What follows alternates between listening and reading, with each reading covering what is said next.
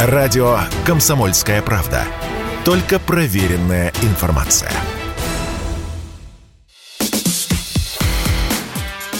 Диалоги на Радио КП. Беседуем с теми, кому есть что сказать.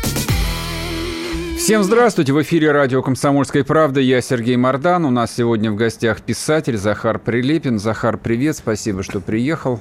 Здравствуй, Сергей, доброе утро всем. А, ты человек а, выбиваешься вот а, из общего контекста таких профессиональных оптимистов, а, за что я там очень люблю тебя слушать и читать.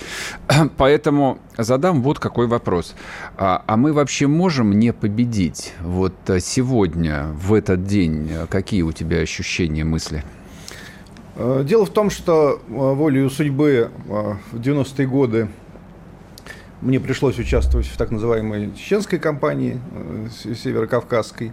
И я помню примерно, как это все происходило. Ну, то есть там э, удивительная, замечательная победа русского воинства, вопреки всему, захваты городов, э, котлы в ущельях, и потом Березовский, вся эта компания начинает переговоры, и э, мы раза 3-4 откатывались, просто уже решив военные задачи. Потом Косовьюрт, Лебедя, который удивительным образом любил наивный, восхитительный русский народ. Вот прекрасный Лебедь заключил позорное перемирие, да. Вот, и потом все это пришлось, соответственно, начинать заново в 99 году. Поэтому в России не надо ничему удивляться. У нас действительно сильная партия мира, она э, воздействует, она кружит кругами вокруг нашего президента. И вопрос только э, в одном. Мы, конечно же, победим. Неизбежно в, в определенной временной перспективе. И они могут эту перспективу отложить, оттянуть. Они могут, реально могут замерить, найдя какие-то основания, и потом придется это неизбежно заново опять перерешивать, и тогда уже мы уже это доделаем. Вот как в прошлый раз было. Ты недавно писал, э, собственно, вспоминал у себя в телеграм-канале историю Переяславской Рады. Вот э, напоминаю для слушателей, что после первого обращения вот этой каза- казацкой старшины к русскому царю, сколько, по-моему, 7 лет 7 прошло? лет прошло, Вот, да. пока, соответственно, в Москве решали, им вообще это надо или нет. А после этого сколько еще? 13 лет шла Да, война. и после этого 13 лет, значит, воевали. То есть горизонт у нас какой? 25 лет э, на длинную, такую вот аккуратную, систематическую войну.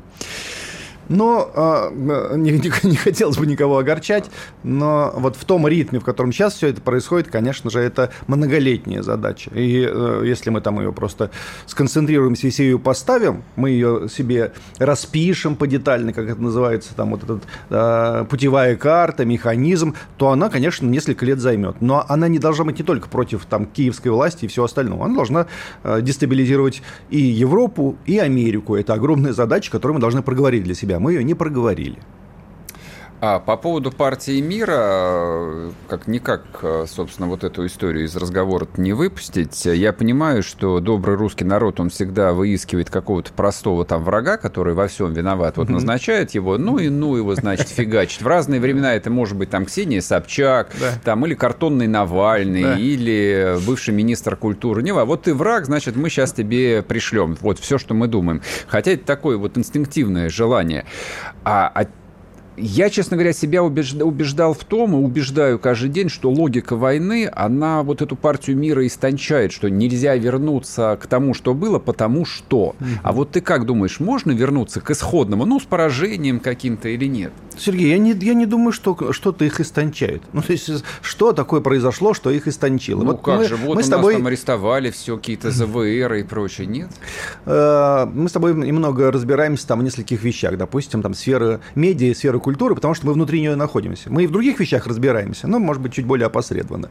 Так вот, вот находясь в, в этом контексте, я не вижу, чтобы там в, этой сфере э, кардинально сменился управляющий класс и э, там, не знаю, система выгодоприобретателей, э, вот этих вот как бы руководителей, вот эти профессор Мариарти, короче, из, из Шерлока Холмса, который, вот, которым всем этим руководят. Ты совершенно верно и точно это заметил, что люди вот выберут себе Максима Галкина. Mm-hmm. Максим Галкин, Максим Галкин, Макаревич Максим Галкин, там, да, вот, и, и я даже вот себя замечаю в, в своих блогах, там, я когда пишу, и люди начинают сразу, вот либералы, либералы, либералы, либералы, либералы, я говорю, да не, не надо уже говорить про либералов, это, по сути, уже ничего не определяет, потому что, ну, если и говорить, то надо говорить о либерально-буржуазном государстве, которое выстроено по определенной модели.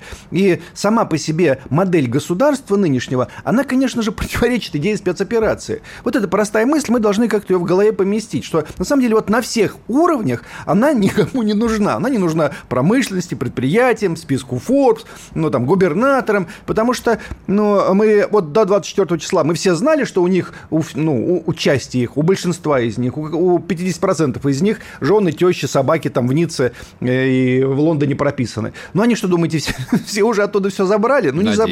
Ну, да нет, конечно. Ну, мы бы тогда это заметили, если что-то происходило. Конечно, там племянник, слуга, дворецкий и кот Мурын как бы владеют по-прежнему эти, этими вещами. Являются ли они симпатизантами всего происходящего? Нет. Сидят и ждут, когда все это закончится. И вот это вот э, вялое э, саботирование всего происходящего, оно очень заметно. Мы все это видим. Мы все видим, мы вот сидим в своих там телеграммах и говорим, да что ж такое-то? Потому что это многоуровневая история, которая никак не касается ни Галкина, ни Макаревича. Никак. Она касается других людей, чьи имена либо мы не называем, либо если назовем, то нас никто не поймет. Нас за это никто не одобрит. Ну, а что-нибудь может измениться, если не называть вещи своими именами может. И, и не формулировать э, проблему вот так, как она есть на самом деле? Ну, вот я, я очень люблю эту историю, а, и она такая уже стала мифологической, но мне ее рассказали люди не случайные, люди там на некоторой высоте. Они сказали, что Однажды, накануне решения об аннексии Крыма, так называемый, э, царь собрал там 20 главных чиновников государства, то есть главных бояр. Вот, и сказал, вот есть такая идея, высказывайтесь, пожалуйста, дорогие друзья. И они стали высказываться. И, короче, там 20 человек, из них 20 человек высказались против, ну или 19, быть может, они сказали, что нет, нам никакой Крым, это вот по этой причине невыгодно, по этой, по этой, по этой, и вот по этой, еще вот по этой, и будут вот такие-то результаты. Он сказал, хорошо, я вас понял, берем и вышел из кабинета. Вот это, таким образом это, это происходит. И если, чтобы уже эту сценку не повторять, э, вот наш худрук, назовем его так, наш главнокомандующий, в этот раз он уже провел... Под камерой их э, пригласил. В прямом эфире да, уже производил. То есть, э, что происходит? Он осмысленно втягивает их в одну лодку с народом и с собой. Потому что, ну, главнокомандующий у нас точно в одной лодке с нами, потому что ему да. ничего хорошего ему не светит нигде. Э, Дмитрий Анатольевич Медведев э, и Рамзан Кадыров само, самолично туда пересели актив, активно и берут гребут, весла и, и гребут. гребут, гребут, да. А остальные как-то так. И он их поэтому под камерами пересаживает. Но, ну, конечно, у него много других дел, чтобы еще там пересадить всех губернаторов, министров, управленцев. Кроме всего прочего, там есть люди очень профессиональные и происходящему враждебные. Ну, допустим, там, ну, или так или иначе не симпатизирующие. Допустим, Герман Герман Греф. Он великолепный профессионал своего дела, Сбербанк, идеально, я там сам имею свои карточки и счета, но ему это не нравится. Но он же не будет Путин менять Грефа из-за того, что ему не нравится спецоперация. Конечно, Греф выполняет свои функции. Это нормально, но когда вот эта критическая масса людей, не принимающих спецоперацию и саботирующие внутри управления, управления финансами, культурой и политикой, а зачастую даже военным делом, увы, она, она больше, чем, чем необходимо. Вот здесь начинаются какие-то сбои там, потому что он сигнал подал, а он как бы, он тонет в вате. Он, ну, вот не в вате, вот это в смысле ватников, тонет вот в этом, в мертвом поле. Ну, очень странно, мы же люди советского воспитания, советского образования, то есть понимаем вот про базис, про надстройку, про философское вот обоснование там любого устройства, и Путин прекрасно это знает, тем более, что он постарше нас. А, ну, а почему как бы вот он не начинает с основ основ. То есть ясно, что за 30 лет мы построили, ну, такую как бы э, большую Бразилию. Хотя в некотором смысле Бразилия более успешная, чем Российская Федерация. Но ведь э, все же ломается на глазах. Ну, вот не, не все ломается. Есть совершенно очевидные там успехи, которые мы э, с тобой не можем отрицать. То есть Россия не рухнула под санкциями. Да, Это удивило верно. весь мир. Россия может экономически третировать достаточно серьезно там ряд своих заклятых партнеров. Там, ага. да? Ну, в России не произошел реально э, социальный взрыв, на который они искренне надеялись. Они думали, что сейчас они закачают там безумное количество фейков в социальную сеть, и люди выйдут на площади и скажут «долой Путина».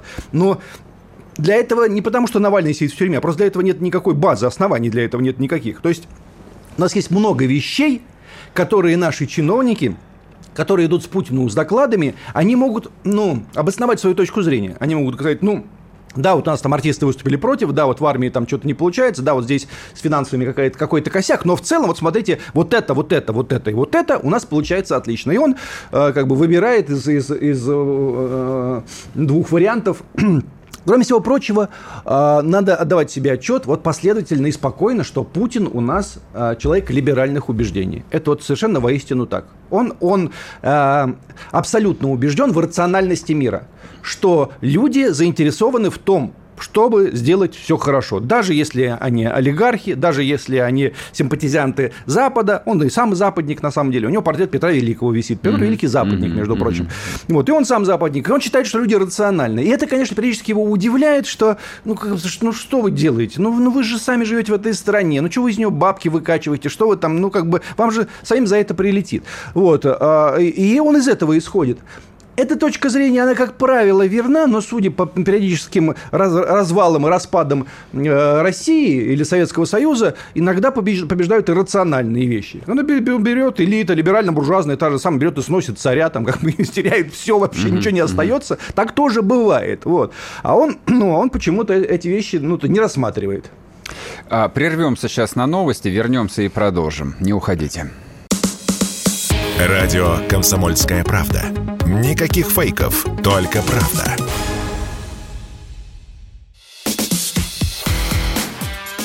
Диалоги на Радио КП. Беседуем с теми, кому есть что сказать. И снова здравствуйте, и снова в эфире радио «Комсомольская правда». Я Сергей Мордан, у нас в гостях Захар Прилепин, писатель, общественный деятель. Говорим мы о вещах практически, в общем, запретных. Вы такого нигде больше не услышите.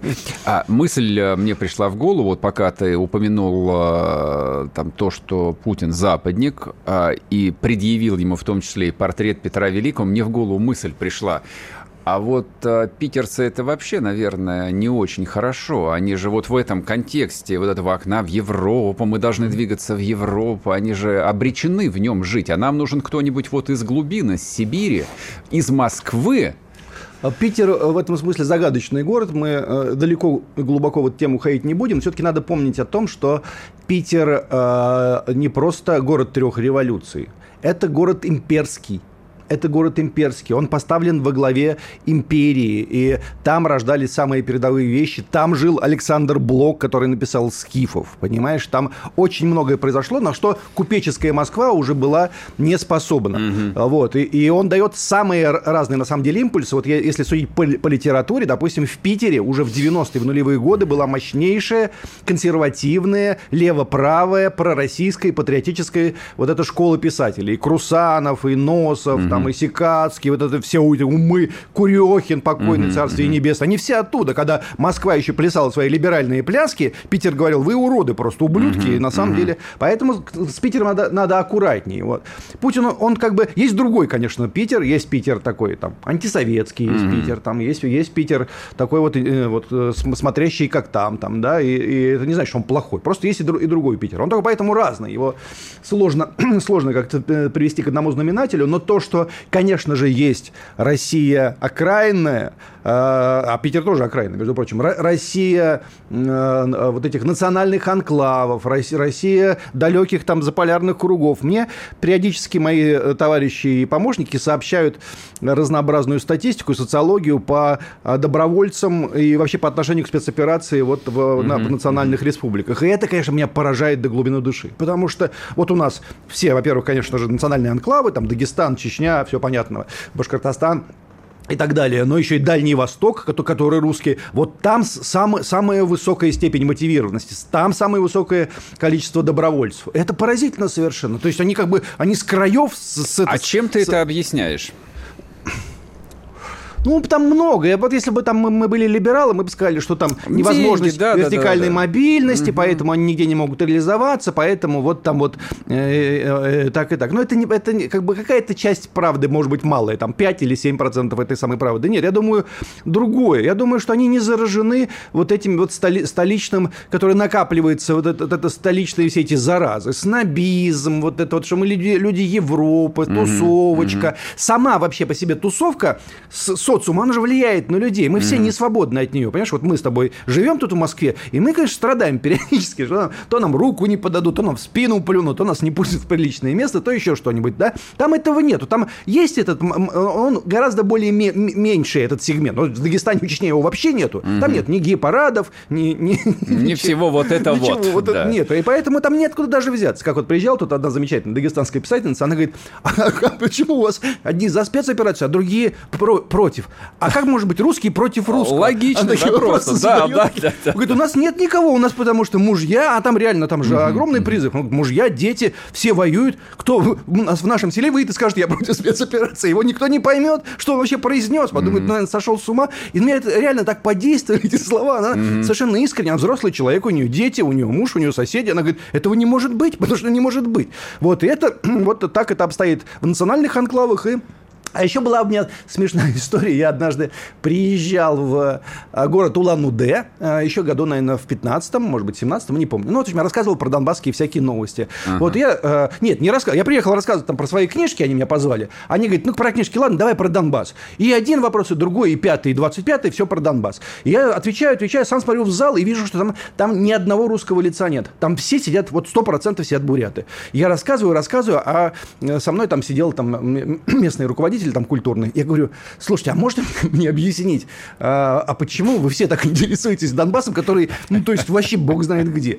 Вот, они засмеялись, потом мой пересказал мой вопрос там другим людям, они говорят, знаешь, Захар, мы тебе так объясним. Вот мы считаем, что мы Орда, а они реально а, прямые наследники Чингисхана. Да, да. У нас там многие на это претендуют, на самом деле, вот они точно. Они говорят, мы однажды вам передарили огромные пространства, сказали, это теперь ваше. Чего вы устроили бардак? Нам что, опять Киев захватить для, для вас? Я думаю, о, как соединили все. Ну, то есть, да, мы как бы вошли в вашу, вашу элиту, вот вам Киев, вот Москва, вот там все остальное, правьте на здоровье. Вы все устроили, да, вот а, теперь ваша очередь. Я понял. А, ну, хорошо. А, ну, давай вернемся к Новой Орде тогда. А что происходит а, на фронте? Как ты это можешь а, описать? Аккуратно, аккуратно, вежливыми словами. А, произошло передоверие, ну, как не передоверие, слишком много взвалили, в общем, на Ваню и вот на этого бурятского, башкирского парня, потому что я об этом уже писал, а, но здесь повторю, потому что стоит это повторить. У нас, конечно, людей там не 150 тысяч человек. Это вот надо, чтобы слушатели это понимали. У нас очень многие удивляются, что вот нас там 150 или 100 или 200, а с той стороны 500 или 700 или уже миллион. Так вот, дорогие друзья, там нету 150 и даже 100 там нету. Там э, э, э, я просто много работаю там, у меня там служат однополчане, много знакомых командиров. В общем, я вписан во всю эту историю. Там нет столько людей. По самым разным причинам. Ну, то есть в том числе и по той причине, что стратегически было выбрано решение, что у нас малая армия, она решает все свои задачи, потому что у нас, сильно, у нас реально артиллерия очень сильная, авиация, там все у нас в порядке. И вот а мы вот этот концепт придумали, что нам, нам не надо вот это вот второй и третий эшелон, мы будем потихоньку пробивать, атаковать. Вот, и в какой-то момент мы подустали. Это вот все, все заметили, что у нас э, где-то месяц назад э, вот этот э, кон, кончился вот этот пробивной вот этот момент. Мы, мы по-прежнему атаковали на самых разных участках, но уже проходили один километр в неделю. Это было уже очень мало. Потому что произошла ротация, конечно, потому что люди служат э, полгода у нас контракт, и вы заметили, что по полгода и прошло. И у нас ротировались очень многие сильные, сильные части. От, mm-hmm. от, ну, то есть чеченцы пошли отдыхать там, ну и, и не только они, многие. Другие зашли, еще многие не вписались, еще третьи были по пути. Ну и вообще была такая некоторая уже убежденность в том, что ну ладно, мы не торопимся. Путин сказал, что не надо никуда торопиться, будем потихонечку. Угу. Вот, а тут нам надо технику вообще на вот туда на учение, а здесь вот этих вот мы переведем туда в Херсон. Ну, людей мало, ну как-нибудь перетасуем, ничего. Все вот это вот ощущение, что мы ведем эту, эту историю, оно нас обмануло и, и, и подвело. Потому что а, они, поняв, что мы немножко уже заигрались, они все это время готовили резервы. Причем они, конечно, запускали разнообразные фейки, которые мы тоже съедали, о том, что у них вся армия деградировала, они mm-hmm. все не хотят воевать, у них безумные потери. Зачем-то, я вот обращаюсь к своим друзьям, коллегам разнообразным, вот это все тасование вот этих э, цифр, то ли у них 10 тысяч погибло, то ли 100 тысяч, то ли, то ли миллион, оно не означает ничего. Это не надо вообще даже произносить. Оно ни, ни к чему, на самом деле, это не имеет никакого значения военного. Вот эти mm. цифры, которые вы публикуете, никакого значения не имеет. Кроме всего прочего, это еще и раздражает даже нормальных украинских людей. Ну, то есть, вот вы радуетесь, что убили 200 тысяч человек. Чего вы радуетесь-то? Ну, надо, надо побеждать, надо захватывать города, а не, а не убивать всю Украину. Тоже мне вот наш, нашли достоинство какое. 200 тысяч убили. И что теперь, да? У нас вот была вот эта кампания, слава богу, там закончился на Северном Кавказе где угодно. Вот давайте радоваться, что, что вы убили всех там и все. Не надо этому радоваться, не надо. Надо другими вещами. Надо эти котлы, пленные, все, на, пошли на работу все эти 200 тысяч живых ребят и начали восстанавливать те же самые города.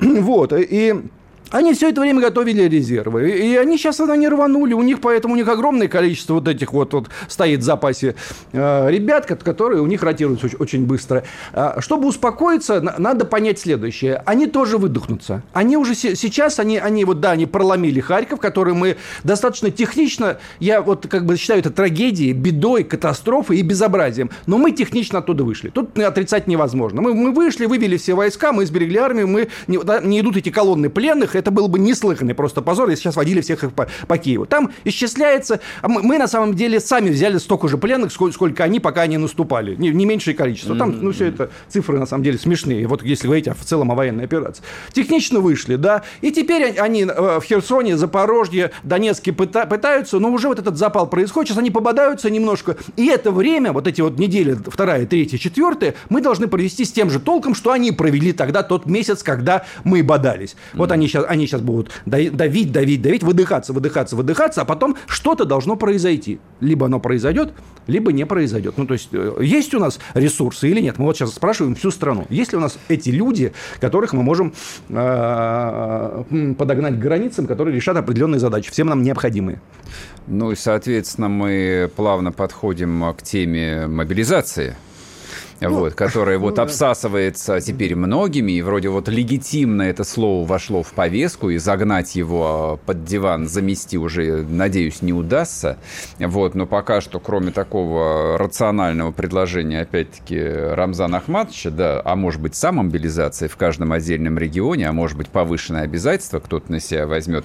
И, собственно, вот для слушателей еще раз напомню, практически сразу поддержал его Аксенов, Крым, который так туда туда отправляет добровольцев, и курский губернатор, который, в общем, руководит прифронтовой областью, как выяснилось. Угу. Все остальные молчат, как рыба об лед. Угу. Это очень важная тема и, и правильно сформулированная, но я все-таки вот э, начал бы э, с той темы, которая, опять же, касается меня и тебя напрямую. Вот когда э, подобные вещи э, э, или потом договорим после рекламы. Давай сейчас уйдем еще раз на новости, чтобы не прерывать на полусловие, и продолжим. Не уходи. Если тебя спросят, что слушаешь, ответь уверенно. Радио «Комсомольская правда». Ведь Радио КП – это самые оперативные и проверенные новости.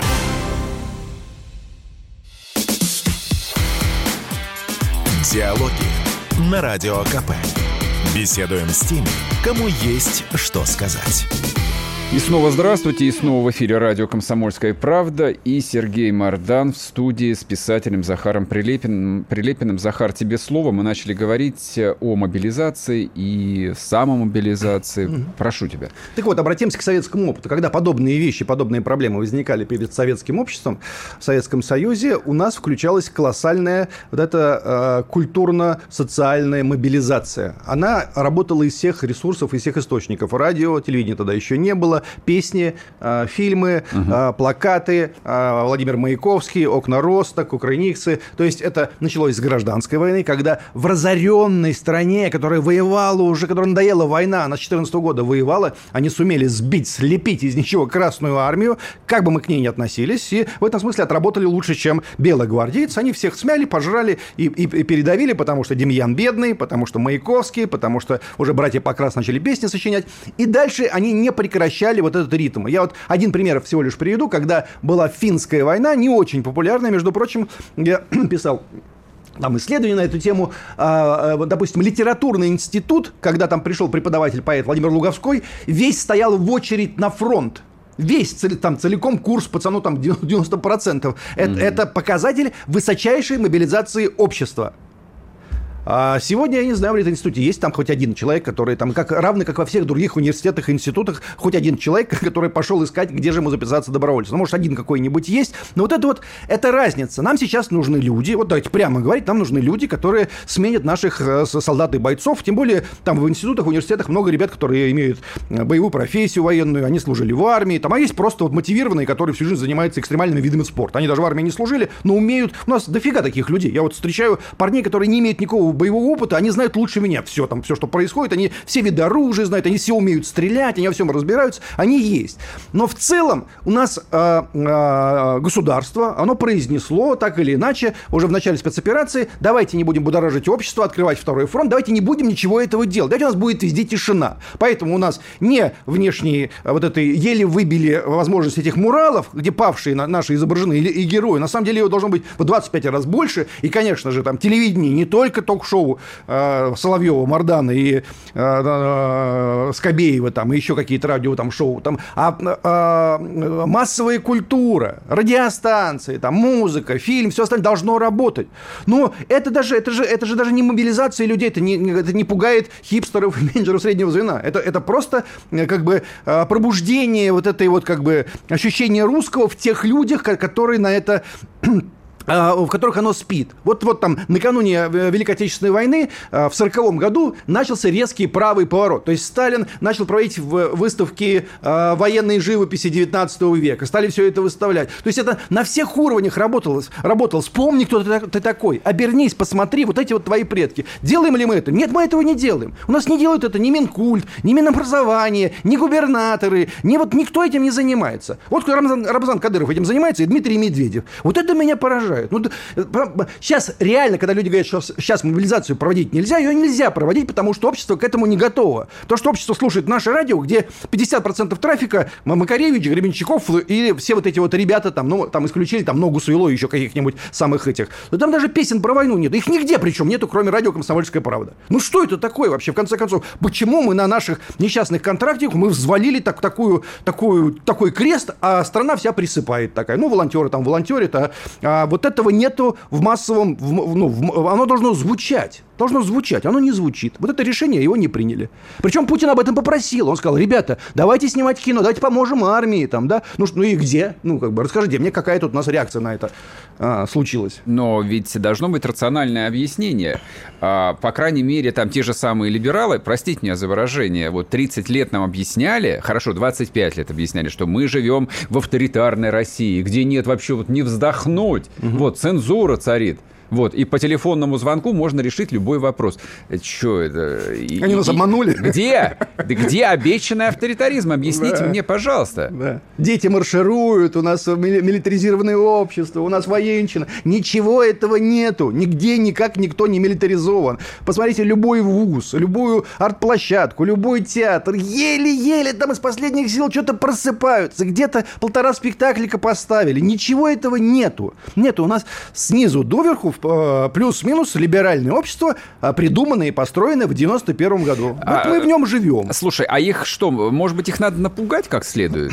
Может, арестовать кого-нибудь, там, отправить, там, дать 15 лет строгого, вот, демонстративно, причем цинично у нас э, президент, еще раз повторяю, либерал, Это он, мы знаем. он мягко попросил. На самом деле, конечно же, он может провести такое же совещание, как он в начале спецоперации с этими начальниками, провести с деятелями культуры. Ну, то есть посадить министра культуры, глав театров, еще кого-то ага. там, глав киностудий основных, сказать, ну что, ну я же говорил, ну где, что у вас там, расскажите, а какие у вас показатели? Ага. И вот на всю страну устроить эту порку. И тогда заработает. Тогда заработает. Ну, надо попросить главного. Не слушает он твою программу. Владимир будьте добры, соберите, пожалуйста, э, э, коллектив творческих работников. Понятно, понятно. По поводу... А... Ручное управление. Но оно и при Сталине было ручное управление. Вот оно при Сталине было тоже ручное управление. Он пересобирал всех э, там этих командующих фронтами. Да. Он брал вот этого суда так, а вот этот лучше вот сюда. Он сидел, распределял, какой писатель в какой, какой военной газете приписан. Кстати, вот это у нас тоже не происходит. Я, я за полгода до спецоперации пришел в Минобороны. Говорю, ребята, вот знаете, какой при Сталине были военкоры? Э, как они существовали? Вот ты знаешь про это? А, они, писатели, были приписаны к газетам, к военным. Ну, и, знаю, и, конечно, и, и да. уходили в, в, в резерв. Когда война начиналась, их призывали. Они получали э, звание. звание да? Как Константин Симонов как и все. в, ранге майора. Шолохов, Леонов, да. Борис Полевой. Все поголовно они получали звание и были приписаны газетам и ездили по фронтам. Я пришел, говорю, давайте я соберу вам команду. Более того, я собрал ее. Говорю, вот есть 10 писателей, которые сейчас уже готовы быть приписанными газетам, и отправляйте нас в Сирию. Библиотекарем ставьте писателя, он mm-hmm. там будет работать, иногда с ребятами выезжает куда-то. Mm-hmm. Ну, давайте сделаем. О, какая идея, Захар, здорово, отлично, прекрасно все. Ну, не закончилось, естественно, ничем вся эта история. И вот, вот полгода уже идет. Мне пишут самых разных там э, участков фронта, говорит, Захар, у нас личный состав вообще не понимает, где он географически находится. Не то, что там про Украину, там, не то, что там про Шухевича, Бандеру, Хмельницкого, вообще просто не понять, где они, кто там, почему они должны их побеждать. Не, не хватает политруков нигде. А могут ли появиться на самом деле реальные политруки, которые проводят политинформации, если, ну, ну я, я ненавижу это слово там а, идеологии, вот это вот уже надоевший есть, у нас нет идеологии. Ну, нету, не, не, на самом деле есть идеология, просто она совсем другая.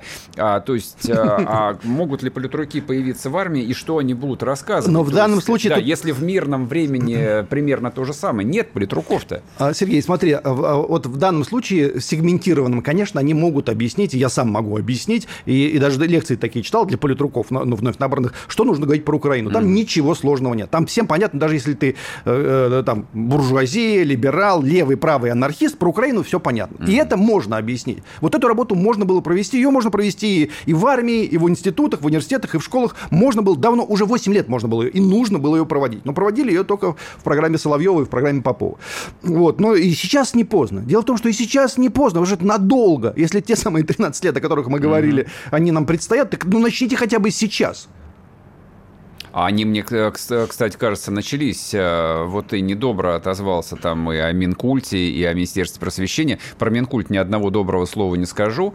А, а Минпрос, вот хотя на них там вывалились уже, по-моему, бочки дерьма, но вот эти вот политинформации, названные э, разговорами о главном таки Кравцов, продавил, промял. Да, спасибо вот, за там это. история мега токсичная, вот, то, тоже непонятно, как они будут это проводить, но хоть что-то сделано. Да, да. Но вот тут вопрос, а как проводить, а кто будет проводить? Я в советской школе был политинформатором. Угу. Вот, меня не нужно было готовить, то есть я был пионером, комсомольцем, как бы я брал там э, вырезки из э, «Красной звезды», «Комсомольской правды» и, в общем, рассказывал своими словами то, во что я верил. Угу. А как сейчас, а вот какой институт а, мог бы, ну, хотя бы вот аккуратненько стартовать в этой работе? Вот не в данном случае, но в целом. Вот есть у нас э, союз писателей, есть такие, так называемый русский союз писателей. Там 10 тысяч одних писателей. Фига только. себе. Ну, безумное просто количество. Из них, я думаю, 9950 русские патриоты неслыханные. Они, может быть, даже не все из них хорошие писатели, так сформулируем, но uh они точно все более-менее в повестке, они обладают русской речью, они умеют разговаривать, uh они все-таки они уже уже готовые как бы кадровые системы. Ну, так обратитесь. У меня там многие мои, мои там товарищи вот из мира литературы, они говорят, государство, ну позови нас куда-нибудь, мы поработаем. Ну, как вот Сталин обращался и звал их эти писатели, и они ехали, они, по сути, выполняли и зачастую, и э, как бы, хотя были и политруки, тем не менее, они этот функционал тоже выполняли. Они выступали, какие-то лекции и все остальное и прочее. Вот если это начать обращаться к гражданскому обществу, а не только внутри вот этой системы, которая mm-hmm. называется бюрократической, пытаться принимать какие-то решения, то там есть эти кадры. Они в той или иной форме есть. Ну вот, вот ну, э, не хочу про себя, но на самом деле вот я, я есть этот кадр. У меня есть писатели, есть музыканты, я провожу фестивали, у меня есть целая система выстроенная просто в самых разных, на самых разных уровнях. Я в Дон, на Донбассе проводил фестивали, у меня целый там союз писателей есть свой собственный, у меня есть военкор, у меня есть кто угодно. Они, это люди моего круга или в моем подчинении прямом находятся. Мне за полгода мне никто ни, ни разу не позвонил ниоткуда. Ни из, ни из одного вот, министерства. Ну, могли бы сказать, Захар, слушай, у нас тут не хватает специалистов, у нас вот такая проблема, Путин поставил задачу, ну, там, давайте что-нибудь по это посоветуемся. Угу. Да нет, конечно, потому что это вот такая вот огромная, зачастую бюрократическая машина, где они вот эти, как эти, летучие мыши висят вниз головой, такие в коконе, и вот они присыпают. Раз дверь открыли, легкий сквозняк, их там шатнуло, потом закрыли, она, они опять висят там, да? Поэтому, чтобы позвонить, решение должен принять самый главный, то есть министр чего-то, того-то или третьего. Потому что э, там на низовом уровне никто даже не будет шевелиться. Ну, потому что ему за это потом ну, самому перепадет. Потому что это токсично, потому что за почему? У нас свои есть люди. Потому что если есть, если есть задача, значит, есть бюджет. Если есть бюджет, значит, мы будем с ними сами работать. Если будем с нами, сами с ними работать, зачем нам звать каких-то людей со стороны? Да, ну, да есть, логично. Скоро вернемся, не уходите. Радио «Комсомольская правда». Мы быстрее телеграм-каналов.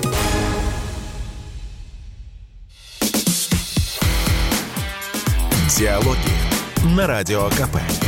Беседуем с теми, кому есть что сказать.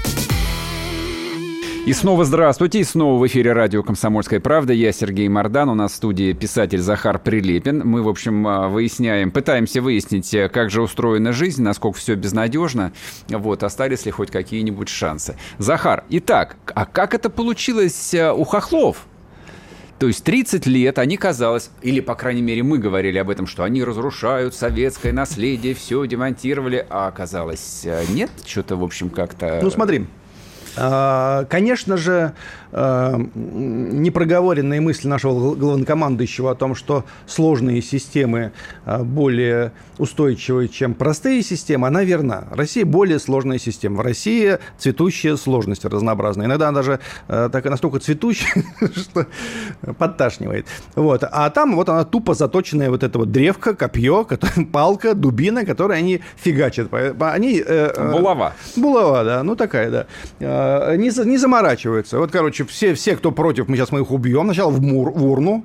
Если в урну не подействовал, значит, мы тебя просто сейчас затопчем ногами. Все нормально. Р- работает. Никакого двоемыслия, никаких перпендикулярных параллельных мыслей. Были там пары, пара человек, там Михаил Погребинский, mm-hmm. еще там кто-то. Мы не, не знаем, где, где все эти люди. Ну, то есть, дай бог, чтобы все, все они там были живы. Все, на этом э, плюрализм и, и разночтение заканчиваются на Украине. Mm-hmm. При этом на, наши либералы, конечно же, говорят, Россия просто тоталитаризм коммунизм, мрачная ночь, деспотия, а там, смотри, как прекрасно. Одно мнение просто, да. Это вот это, конечно же, цинизм и скотство вот этой самой по себе точки зрения, оно не поддается моему осмыслению. Mm-hmm. Ну ладно, все понятно, ну Россия, ну неприятный Путин, ну война, ну зашли в чужое государство. Ну зачем же вы про это так врете бесстыдно? Ну посмотрите, mm-hmm. что там происходит. Нет, тишина просто. Вот, и в данном смысле это сработало, потому что, еще раз говорю, человек – существо социальное он подвергается воздействию СМИ, воздействию пропаганды, э, общему мнению, против которого крайне сложно восставать.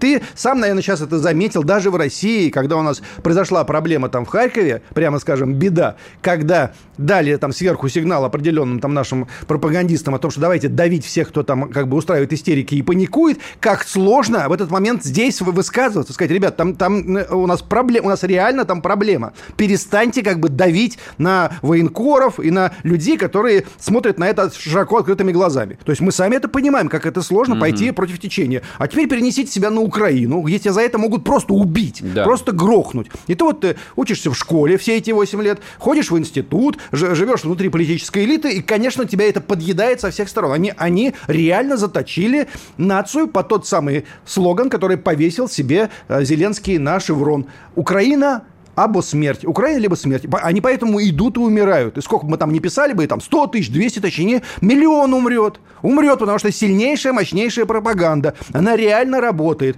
А мы будем в этом... Ко мне вчера подошел один журналист. Захар, не считаете ли вы, что вы, выступая против там Урганта и Галкина, разрушаете консолидацию общества? Я говорю, какую консолидацию-то? Ну, как, как, где у нас консолидировано? Каким местом консолидируется Пугачева и Юлия Чечерина? Ну, как ее можно разрушать, если это просто, ну... ну а у людей вот это вот... А у них в голове не, не надо, там, типа, стравливать людей. Чего, ну, о чем мы вообще говорим? Что это за маниловщина такая? Ну, что это за манил? Какая, что значит стравливать? У нас, у нас война, и там должны э, э, определенные институции четко работать по данному направлению. Они вот работают вот таким образом. Вот они на Украине так работают. У нас все равно будет слож, более сложная система. У нас более, она, я не, не постесняюсь этого сказать, она более гуманная, более гуманитарная, более эстетически обоснованная. У нас все равно она будет более сложная. Ну, заточите ее. Если там есть дубина, нельзя с ней вот этой вот как бы бумажной шпагой с ней воевать. У меня вопрос, а, коль мы поминали и Сталина сегодня в разговоре несколько раз, и Великую Отечественную войну, и то, как происходила, и мобилизация, и вот писатели на фронт, и так далее, и так далее, и так далее. Вот в этом контексте войны, в этой военной логике, повторяемой постоянно рефреном про то, что мы один народ, там наши люди, мы не должны уподобляться им. А мы сможем избежать э, вот той вещи, которая называется расчеловечиванием врага? Говоря о войне.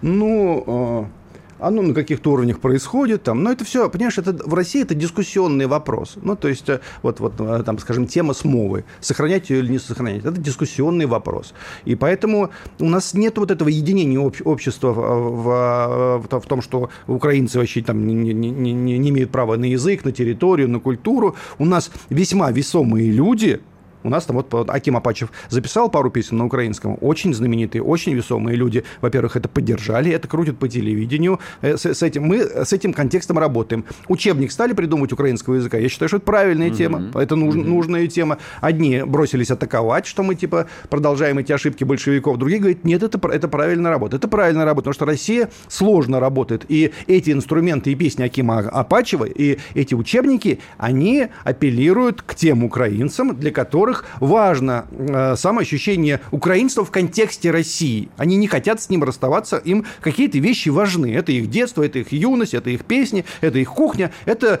там, в конце концов, есть Украина, мы все прекрасно про это помним, Богдана Хмельницкого, Серко, Ковпака и, и так далее. Они все размовляли, они все... Мы как будто такое ощущение, что мы иногда забываем про свою собственную культуру. Вот я вот сейчас писал книгу, прошел, вот недавно, недавно закончил. Там вопрос украинства огромнейший просто в его текстах. У него постоянно действует Украина украинцы, они размовляют, они живут целыми своими хуторами, они там положительные, отрицательные герои, их очень много. Он описывает в том числе огромную там историю до, дореволюционной Украины. Мы вот говорим, нет никаких украинцев.